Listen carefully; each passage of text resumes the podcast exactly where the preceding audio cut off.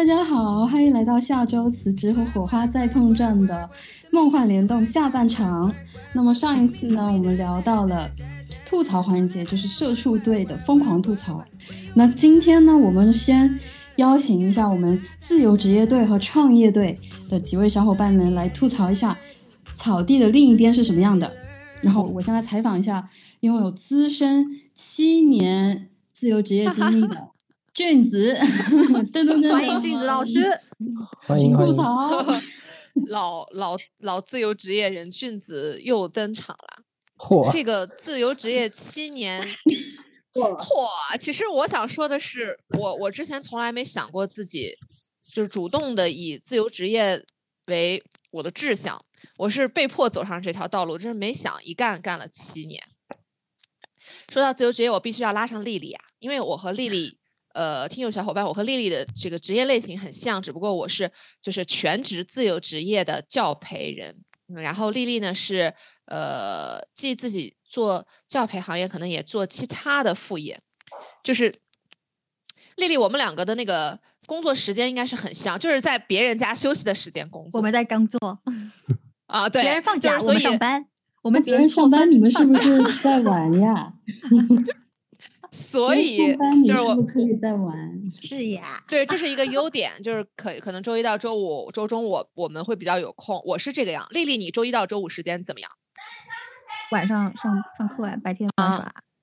所以我想吐槽的第一点就是，就是自由职业的人会失去很多正常班的朋友。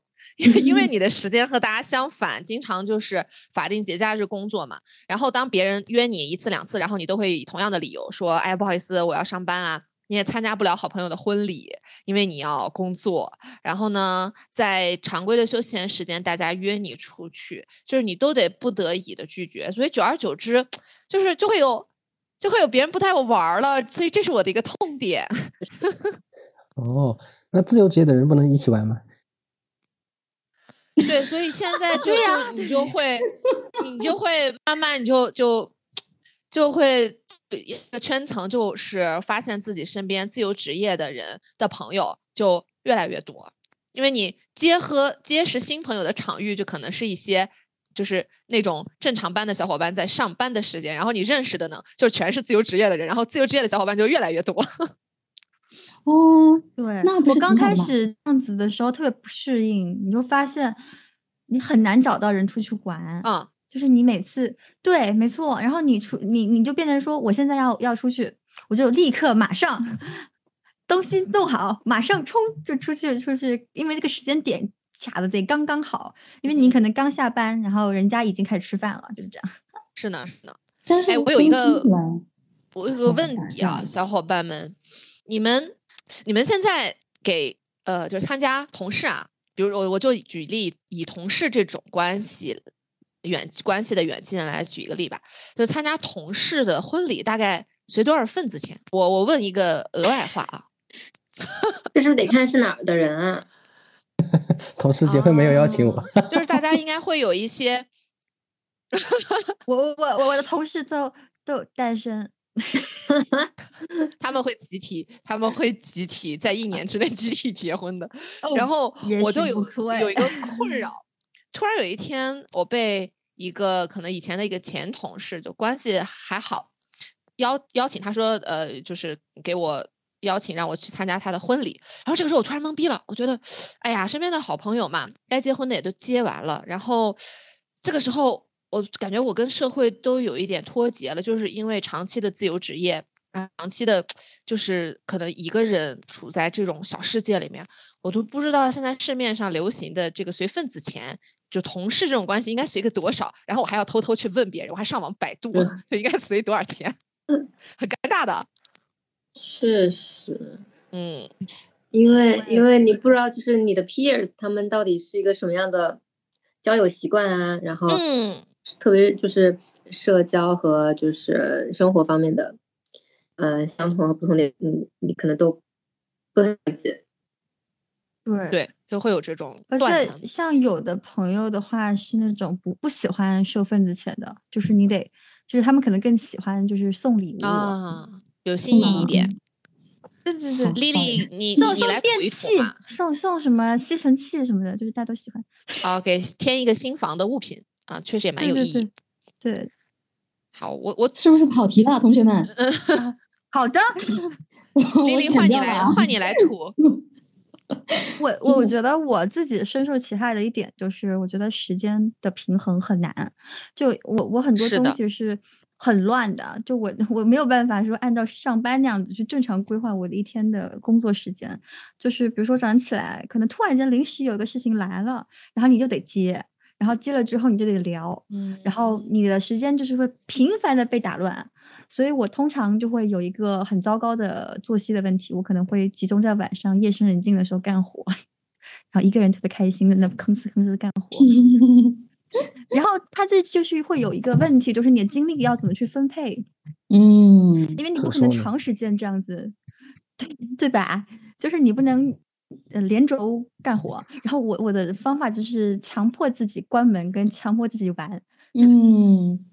比如说去报什么，嗯，街舞课，就就你已经交钱了，你要去，你必须得呃跳舞，然后你的什么手机什么都得扔扔开，然后那个时候就是，嗯，你你你就认真玩，就可能是像我们这种自由职业，就是你没有那种明确的。呃，物一个物理空间和时间的划分。我下班了，我就回到家里。就可能虽然职场人也会有这个问题，但是对自由职业的人来说，就是生活和工作就完全揉到一起去。其实，呃，有时候是会有有一点痛苦的，你就没有办法很分清生活和工作的这个界限，就感觉只要手边有电脑的时候，你就是要工作的。其实，嗯，有时候这样会会给生活也带来一些困扰，哎。是的，是的。那还有一个问题就是钱，钱的问题就是。就是你没有工资了，懂吗？医社保要解决，然后你钱，嗯嗯嗯嗯，对吧？然后你你你的钱是不稳定的，我不知道啊。教培就是自自己做工作室做教培是否稳定？但是我的其他的工作室七七八八的奇怪的呃兼兼 freelancer 的工作，基本上就是非常非常不稳定。你干的活，比如说你写的文章，呃，你交稿了，你比如说像我，我可能过了一个礼拜，我都不知道我那个钱能不能拿得到，然后。还有就是你可能有的钱会拿不回来，就是它是一个不太稳定的一个状态，所以你可能也有可能这个月你赚钱，下个月你可能一分没有，就是这种没有那种旱涝保收的安全感。我真的超级羡慕有五险一金的人，关主要是一金。就就自由职业，可能你能给自己交那个灵活就业人的保险吧，但是你没有一金。就我在的这个城市是不行，就不能自己给自己交公积金。然后我有听到那种就是福利比较好的朋友，可能他的呃公积金就是哇，都是一笔巨额的款。然后我一听，我觉得哇天哪，人家的公积金哎，然后而我却是一个嗯，就是保险都要自己给自己缴的人。就每到这种时刻，就会觉得。哎呀，好心酸啊！虽然我收获了自由，但是我也失去了很多。而且你自己得交特别多，就是就是，他还那个基数年年调。对，然后他企业原来还帮你交一部分，现在都得自己自己自己来。啊，对，然后我每次嘛就交那个最低档，嗯，人家说，哎，请问今年的医保你交多少？我说我交最低档。那么社保呢？我也是最低档，每次都这样。就是呃，无法支撑起更高的那种自己的保障。对，而且像我们这种有意识去交医社保的人，其实还是少的。有的很多人他就不知道要交医社保这件事情。嗯嗯，也也有，就心比较大的小伙伴，可能就是对。然后等到他到一定年纪的时候，就会发现这是一个问题，然后他也不懂得要去交商业保险。对，嗯，喵喵完全插不上话。我我刚才也想问，就是作为一个一直被公司交五险一金的人，就是每个月觉得说我本来可以拿到那么多钱，结果被你交了，然后但因为因为他他不是你马上就到手的好处嘛，然后就是好像很多自由职业者确实会忽略这一块儿，就如果他对如果他自己教要教更多哟，是，我觉得嗯。大家在说的是自己赚多少和公司帮你赚多少，变相赚多少的问题。但是我觉得作为一个创业，我现在每天想的是我亏多少。这个是个非常重要的，这个是个非常重要的问题，这是我今年备受痛苦的问题。因为你知道，疫情真的很痛苦。有一句话，亏多呢还是亏少？有有一个笑话，不是叫做“我是创业公司的 CEO”？是啊，这可不就是一句一句一句话就把自己全吐槽了，对吧？对呀，这不就是对？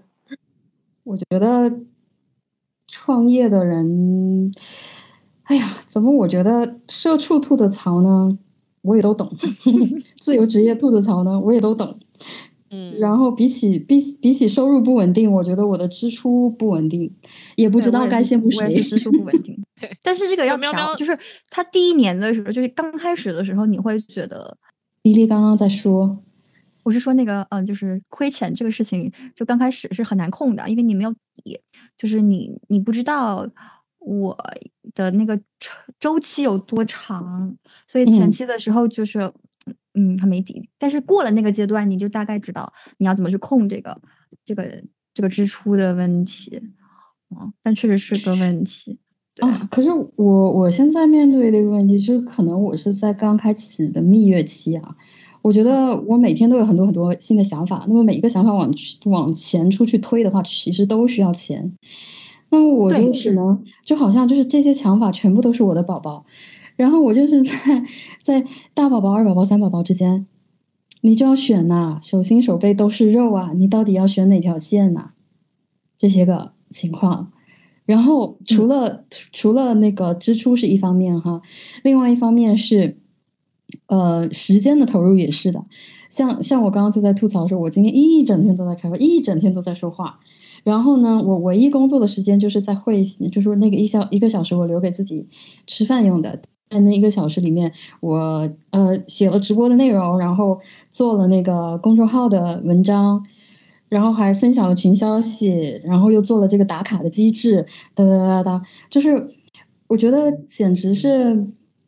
打刷新了对自己的认知，因为我觉得是以前打工的时候，可能觉得哦，对，今天这一件事，呃，今天这一系列的事情，我要一个团队来做，然后一个团队分成三天来做，然后就是哎呀，没有没有，现在就是没有那个资金支撑一个团队，请不起自己来做，自己做，而且自己做更快，你会不会发现，自己做更更省钱又更快，对。创业创业公司确实是有这个问题啊，对，很多以前在公司里面的那个岗位职能分配是完全没办法按你的那个什么流程来的，而且后面你会发现有的项目的那个时间也很难控，嗯，虽然就你自己一个人，但是那个时间就是控不了，对对，你的物料什么的，他就是不来，怎么办呢？就是怎么办呢？好惨呐，自由职业好惨，你感觉你每天都在在就是密着。闭着眼睛摸黑探索，然后今天摸摸摸摸到这个，那可能这边点一亮灯，然后明明摸摸摸摸到那边，那边点个灯，是 这种。对，而且你还不知道那个灯点了就不一定能亮。是，没错。就是这么听下来，我都不知道社畜更惨还是非社畜自由职业更惨了。然后中间还有一些就是两边都占的，也不知道谁更惨。那么我 我来问大家一个问题：如果你有机会互相互换位置的话，你会选择换吗？如果换的话，你会站哪个队？现在是有三个选项，对吧？啊，现在是选项 A 是社畜打工仔，然后 B 选项是自由职业人，但是呢，嗯，也是就是自由职业的 freelancer。第三个选项就是。我是创业公司的 CEO。好啊。那我我先来小调查一下，社畜队有没有人？我听下来，我觉得我还是想，我要做创业公司的 CEO。哇塞！加入加入我们的团队。就是虽然加入我们的阵营，虽然听起来挺惨的。但是和我们之前吐槽的社畜的惨对比起来呢，我发现它其实这个惨的来源是不一样的。就是你做一个创业公司的 CEO，你的惨，就大家的惨当然都是自找的，一部分都是自找的。大部分都是词用的非常精辟。但是区别在于，创业公司 CEO 的惨他的惨是由他的勇敢带来的，这是一个正面的东西。哇，在夸我吗？对，就是说你愿意去承担一些风险，然后你把风险当做一个中性的东西，然后去去做一些事情，去挑战，去做这个创业公司的 CEO。那社畜的这个产能，是社畜的懦弱带来的，就 是 你不愿意去承担那个不稳定的东西。不敢去冒那个风险，风险对于你来说是一个那个负面意义的词汇，它不是中性的。那虽然大家的惨都是自找的，但是从这个人类的精神的这个角度来看呢，我觉得还是要选择勇敢。嗯嗯，我觉得杰德每次的发言都是那种，就是就是言简意赅，然后观点都很犀利。我突然觉得我升华了。可说呢，这这这是大内密谈听了也也得这个，这广告位交租，广告位就是，当然不但我觉得听杰德说完，我觉得我自己虐自己都更有动力了呢。是的呢，因为因为你你还你是别人正好向往要成为的那个样子，你现在已经是了。嗯，不过说实话哈。我真的有一个感觉，就是其实我公司创创立到现在没多久啊，我非常的 fresh，一个月，现现现在是第二个月。然后呢，我这段时间就有一个感触，我就是觉得创业这么好玩，我早干嘛去了？啊，对你选择不改变战队，我不改。一年以后，一年我们现在有已经有两个就是 CEO 战队了，对吧？嗯，创业队。嗯嗯嗯，来，我来举个手。作为一个打工人，我想要在打工的时候同时做一个 freelancer，然后未来再转化成创业。哎呦，你这个你这个既要又要还 要，好要啊！成年人就是什么都要，all in。就是你这个只能在下班时间，all in 是 all in 一方啊。你你这个只能打游戏时实现吧。呃，这个上班的同时做一个 freelancer，这个怎么怎么理解呀？我不太能设想这个状态耶。就是你也接单也做，然后自己自己也上个班，或者是或者是上班的时候，你可以开始做一些零碎的副业，比如说，嗯，像我们的同事，很多人会做博主啊，然后我也想要做博主。人人都可以成成为博主，对吧？只要赛道足够细分，每个人都是那个领域的 KOL，做吧。好的。对，然后，然后，现在谁还只有一份工作呢？是不是？我。但是你你这里有你这个 行为，它有一个法律风险。理论上，你在工作时间做的任何东西，它的知识产权都是归公司所有的。那你 你跟公司跟你谈法律，你也跟他谈法律，你跟我加班，你符合劳动法吗？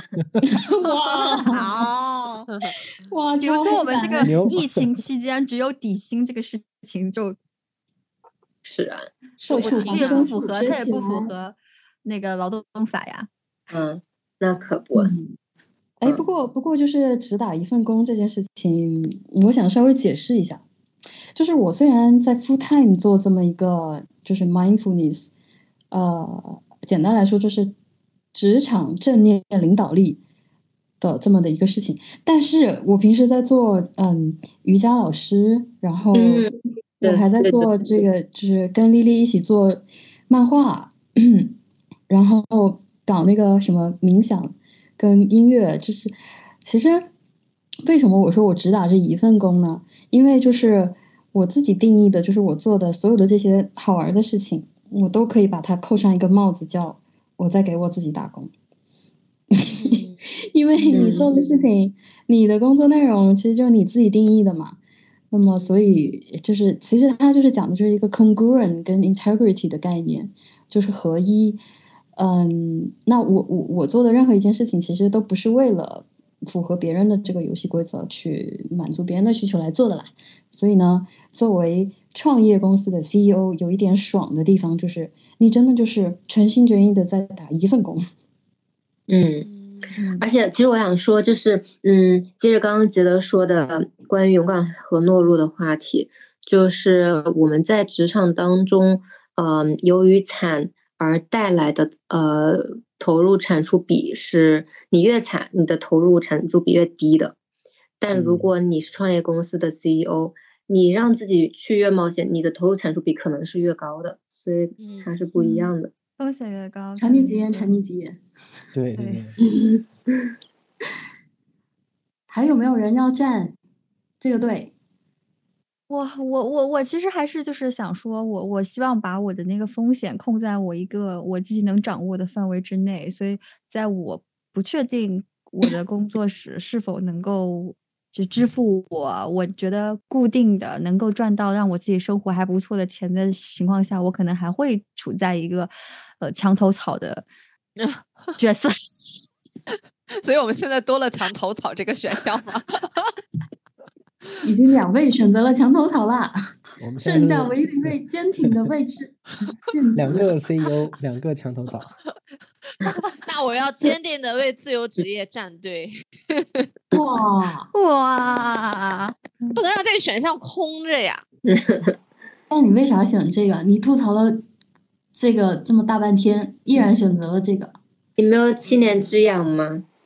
有，其实有，嗯，但是我我感觉就是可能，嗯，也不是说在职场上工作就一定你做的事情是你不喜欢的，或者说在职场上工作就发挥不了你的呃特长。但是我觉得自由职业，嗯。其实自由职业，我们刚才吐槽了很多，比如说他时间呀、金钱方面的很多自由职业者，尤其要向创业者去提升的话，他极大可能把自由职业做成了一个一个非常忙碌的，就就像社畜一样忙碌，甚至更加忙碌，还有更大的责任。所以其实时间和金钱，我觉得不是自由职业带来的自由，自由职业带来的自由其实是选择的自由。就是我做自由职业的话，我会有更大的 possibility，我去选择一个我想干什么事儿，我就干这个；然后我不想干的事儿呢，我就不干。那如果我将来有机会去晋升，呃，比如说我我也呃墙头草了，我也去了那个创业人的呃那个选项里头的话，那我可能我可以选择我的合伙人，我可以选择我的什么做的事情呀，我我这就是选择性更自由了。那如果这样子的话，可能。我去做自己喜欢做的事情，能发挥我天赋特长的事情的这个呃主动权会更大一些吧，所以这个呃我觉得才是最重要的，也是让我至今仍然留留留留在这里的 最重要的原因。哦哦，对对对，嗯，我我觉得听到这里有一个，除了是勇气这一点，我觉得呃还有一点是创造力这边。创造力这个点，它是区分我们这三个选项的一个很重要的一环。那我的感受是，我觉得，嗯，其实我在社畜界做很长一段时间了，自由职业也稍微做过一段过渡的时间，然后到现在创业。呃，我觉得创造力这个点上面呢，它就是说，嗯，创业的的这个这个经历给到你一个。发挥的空间就像是给给你一块空白的画布，然后你要画成什么样，全部都是按你设想的这个方式。那么就是按每个人的性格，如果你的性格是那种，嗯，你的价值感很强的话呢，那其实你是可以选择在这块画布上面画任何你最想画的这个东西，然后用你有限的这个资源，嗯，去把它做出来。然后我我上一期提到，就是说，如果你真正想做一件事情的时候，你的不管是潜意识还是意识，不管是你的心还是脑还是你的肚子，都会告诉你很多，给你指很多的方向，让你不断的去拿更多的颜料画在这个画布上面。所以，他做做出来的是一个创作的一个过程。那么，我之前做社畜和和包括就是自由职业，嗯，从创造力的这个点来说呢，我觉得可能，呃。自由职业和打工的区别就是在于你时间是否安呃灵活安排，还有就是你是否可以选择做项目。但是在本质上创创造力这个点上面来说呢，你还是别人给你提需求，然后你去完成别人的这个需求。而创业的话呢，是你给你自己提需求，然后你再去想办法，通过你自己也好，去存其他的资源也好，完成你自己的这个需求，就这里面的成就感是非常不一样的。嗯，啊，对，喵喵，你你说的这个，我我感觉就是感觉到很少有被别人讲出了我的心声，就是就是那个那个成就感，就可能在别人眼里看起来是很小的一件事情。嗯，因为嗯，在过去的一年，我也曾经尝试两次转行嘛，但是都失败了。然后呢？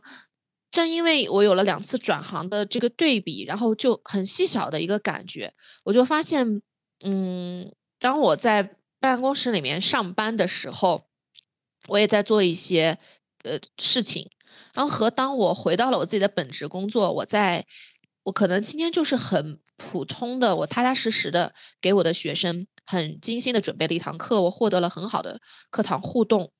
我就感觉到非常的开心，我拿到了那个正反馈了，我觉得我这一天过得特别好，我是有成就感的。我跟我的孩子聊了天，我把一个不错的想法放到了他的头脑里面，我觉得嗯特别开心，就是一种小确幸。哦，好温暖呢。可能在职场上也会有更大的平台和资源，可能你能成更大的事儿。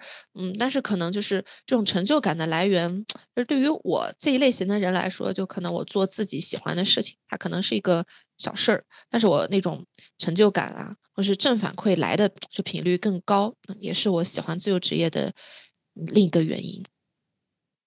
嗯，哎，但是我们说了这么多战队哈。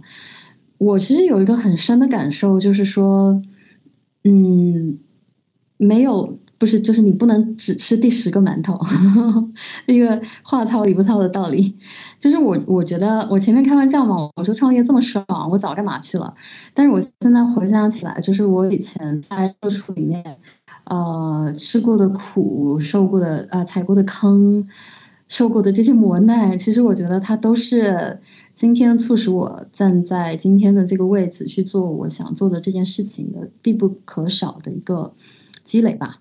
然后我觉得可能对对对，而且其实其实我在做这个念头的转换，其实它真的就是在一念之间。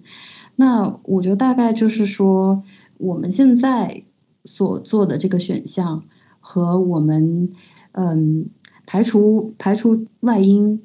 呃，想要选的那个理想选项之间的这个差距，它可能就是我们现在对于现实反应做出最好的一个回应，最优解。嗯，那那像，呃，譬如说像杰德选的这个，跟我跟我一样选了这么一条不归路的朋友们呢，我觉得其实，嗯，也不用着急，就是这个事儿其实没有想象中那么难。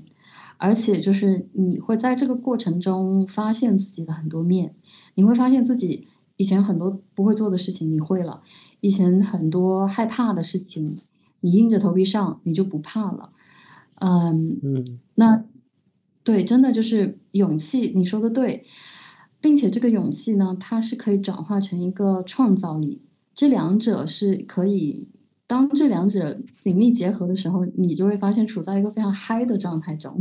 嗯，我我们嗯，像像创业，其实它也是有风险的，因为很多东西它嗯不见得嗯你努力你就能得到，就是你努力了，可能那个结果并不是你想要的，或者是可能你走着走发现它跟你原来内心想做的事情它有了偏差，嗯。嗯，所以我觉得嗯，每个人其实还是要就是。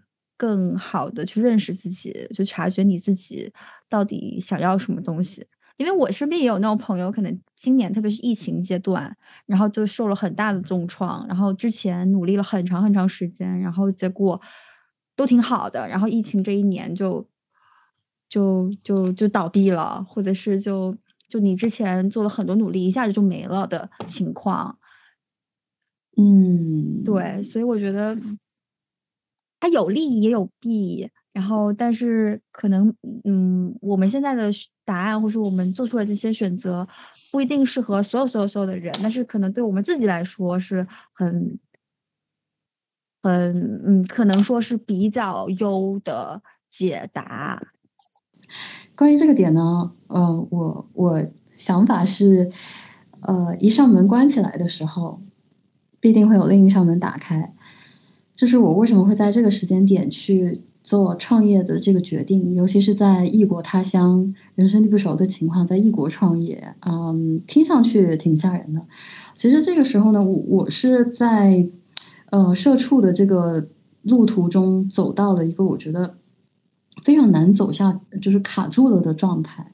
然后，然后在这个过程中呢，就是嗯，你一直想要去嗯迫使。啊，你你继续在这条路上面走下去，但是你会发现非常非常难。然后有一天有一个想法突然出现，说哦，不如你哒哒哒。然后这个时候呢，你突然之间就是把你原先的那个呃劣势变成了一个 OK，我现在可以非常嗯平静的去关起这个 chapter，然后我在我非常充满希望的去看一下我即将开启的另外另外的一个新的篇章。就是这个过程中，我觉得我的一个感受大概就是用一种顺其自然。哇，我说起来有点废啊，但真的是这个，真的这个道理真的就是非常的简单。呃，就是什么什么时候你会接受顺其自然这个点？就是你你会发现有些事情你一直用很大的力，它怎么走好像都不大顺的情况下呢？那大概这大概率这就是一个信号，你要去打开眼睛，或者说你向后退一步，呃，然后看的稍微再更远一点、更广一点，去看看有没有别的这个方向。所以，就像丽丽的这个朋友的这个例子，我觉得很多时候就是，这就是看你的那个，嗯，怎么看问题的角度的问题。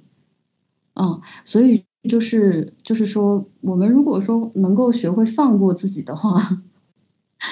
其实，呃，没有什么过不去，自己很重要。嗯，然后下一句就要说，做人最重要是开心。开心，做人呢，最重要的就是开心啊！我们的关键词又上线啦。那那我们来设想一下吧。我们现在二零二三年开始的这个新年伊始，大家做一个设想。好呀，好呀，新年愿望，愿望，对对对。新年愿望啊，根据根据你刚刚站的这个队，那我好难好难讲啊，因为我今年经过了去年的洗涤，我对于这种新年设置各种各种 KPI 已经不抱任何希望了，因为我去年想的所有跟工作相关的 KPI 都没有达成。那你来立一个倒一个，对，嗯，哎，我先来，我先来，好嘞。我 get 了勇气，我先来。好，喵先来，是充满勇气的喵喵。现在，我希望新的一年我们能够呃活下去，活得好。我以为是要上市，开心。就就就我，我觉得，我觉得喵喵讲的这个话真的大大实话。我现在就是就各种没有那种什么，人家播客界不是流行嘛，说我们不要讨论什么宏大叙事，真的就是先活下来。你说出了我的心声，没有？很很重要。我我说的是我还清负债。我一定会。但是我我我其实今年有想要做一些事情，就是我想要认识更多的人，就是我之前的嗯几年都没有在这这些部分有有努力，因为我就是嗯，老天扔给我什么我就做什么。嗯嗯，然后我今天希望说。好呀，我今天希望说就是能够有更多的尝试，也不是说更多尝试吧，就是我希望嗯能够去认识更多好玩跟有趣的人，嗯嗯，但好像跟职业也没什么相关。然后还有就是努力的活下去，哇，这个非常非常重要。相关的当然相关，你这是还还清负债，努力的活下去，不能开倒闭。也是搜索嘛，搜索搜索，然后。其中一部分人可以转化成你的客户嘛？对你以后的客户、投资人都在这个认识的有趣的人里，贵人。说不定还能脱单。哦，我把天聊死了。没有啊，接下来就是我我们其他的小伙伴。哦，那我来吧。嗯，好，俊子来分享。我说一个具体的，就是嗯，因为我也是自由职业嘛，刚好我也非常喜欢。播客，我觉得二二年如果有一件事情是二三二三，已经过了一一月了。我说，在过去的二二年，有一件做对的事情，然后让我觉得嗯很有收益的话，就是我开始做播客了。所以呢，我想就是我立一个具体的 flag，二三年我要坚持周更，具体吧，可量化吧。哦，那个太了不起了！我们是一，我们真的。哪哪周是不是那个一周拖更？是不是给大家发红包？哎呀，这么快就要拿出来被鞭尸了！哎，把刚才那句剪了吧，掐了掐了。有播客为正哈，欢迎粉丝们装耳朵听着呢。说不定这样 这样，Lily 就可以还清负债。哎，觉得我觉得你很有那种冷面笑匠的潜质哎。宝藏。好吗？好吗？嗯，下面到谁了？我来。嗯嗯，我我二零二三年的量化的目标就是，嗯，把我所设想的一个项目还是两个项目呢？还是不要太贪心吧，把一个项目给启动了，然后到年底的时候啊，在年前写好商业计划书，然后呢，在年底的时候给它运转。哇，这个够具体，非常具体。你年前就写了计划书，为什么年底之前才运作啊？啊，年底能够正常常走上运转的正常经营的路，嗯，就是 be on the right track。嗯，那你可以考虑一下勾搭我，然后把这个时间线缩短成一半。哎，创业指导这不就来了吗？互相学习，可以。酷，最后一位可说呢？可说呢？嗯，这可说呢。二三年其实我有一个计划，就是，嗯，我希望改变我对于赚钱的看法。我之前觉得赚钱是有一点不道德的，我觉得我，我觉得我不应该用我的聪明才智去赚取钱财，这是一种剥削。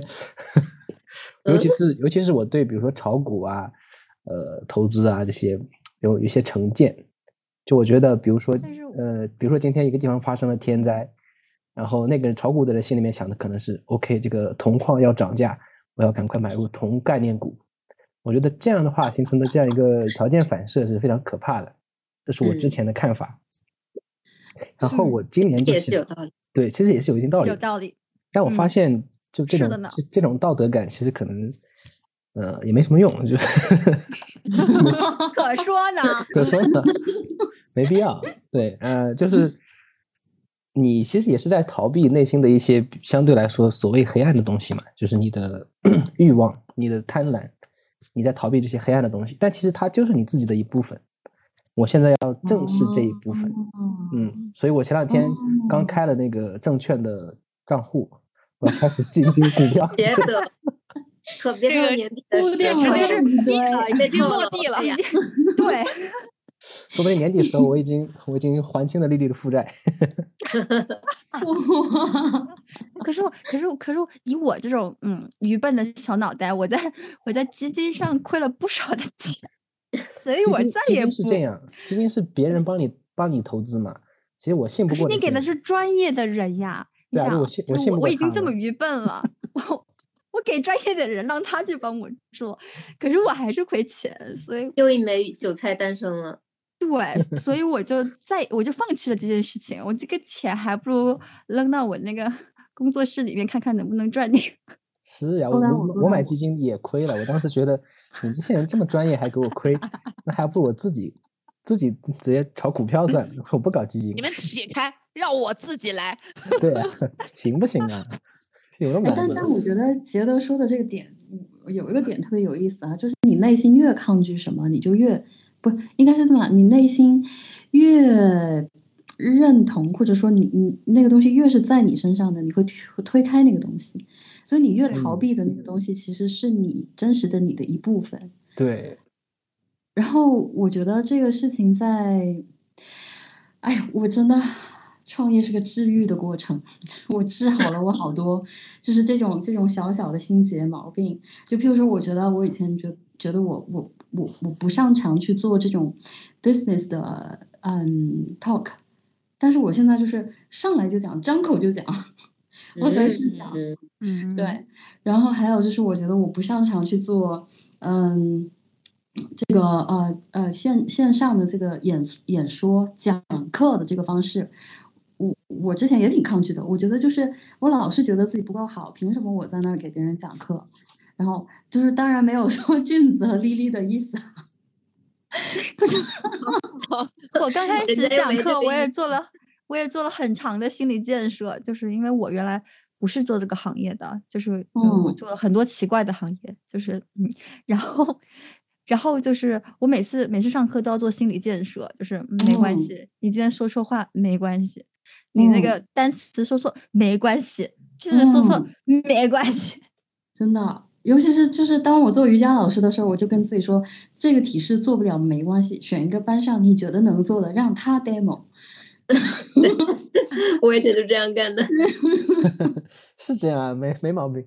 那那那那乔丹的教练总不需要打篮球比乔丹还厉害吧？教练和老师是是这样的，嗯。哦，对哦，好像也是这个道理哈。所以说嘛，就是专业的人士做基金管理哈。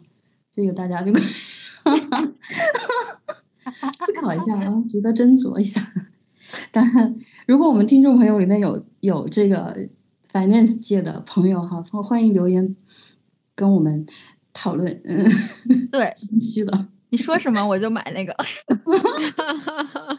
大家要记住，我们是一档有求必应的播客。对我在此为证，真的是有求必应，很好勾搭，大家多多留言。对对对，我我们现在有有个设想，就是说在这期节目里面，我们也聊了很多，呃，大家也呃，我们也分享了更多，就是每个主播的职业背景啊，呃呃，创创业的方向啊等等。然后如果有呃听众小伙伴们对我们的任何一个人的背景所做的事情感兴趣的话，可以欢迎留言，然后可以翻牌子。让任何一位主播专门来给大家讲一期，我替大家把这个坑挖好了，你跳下去吧。对啊，如果有人什么呀？你商业互吹，也许有人就找我们，这样这样这样，嗯，business 就哪来了呢？可以可以得加钱，对啊，嗯，赚钱钱很重要，可以得加钱，这个火花就碰撞出来了，对吧？嗯。今天我们能够在这里聊这么久的天，去聊一些新年的愿望啊，包括我们对各自职业的一些感悟，我觉得就是一个火花，一个串台，一个火花，一个播客给我们的一个很好的契机，非常舒适。今天超级开心，能够加入到下周辞职，我真的过把瘾，非常棒，终于不用一个人嘚嘚嘚了。对，讲话太多我都剪不过来了。对，感谢感谢大家的收听，感谢小宇宙，感谢我们的小宇宙连接了我们的宇宙 WiFi。咱不得给这个听众拜个早年。好，祝大家在新的一年都能感受到爱，祝大家新的一年愿望都成真，立的 flag 不倒。嗯，祝大家在新的一年多多聆听自己内心的声音。嚯！完了，我说要恭喜发财，怎么办？祝大家恭喜发财！祝大家新的一年既有选择的这个机会，又有选择的勇气，早日财富自由。早日下周辞职。祝大家早日当上创业公司的 CEO。祝大家早日下周辞职。一二三，拜拜拜拜。But I wake up and nothing's wrong. Just get ready for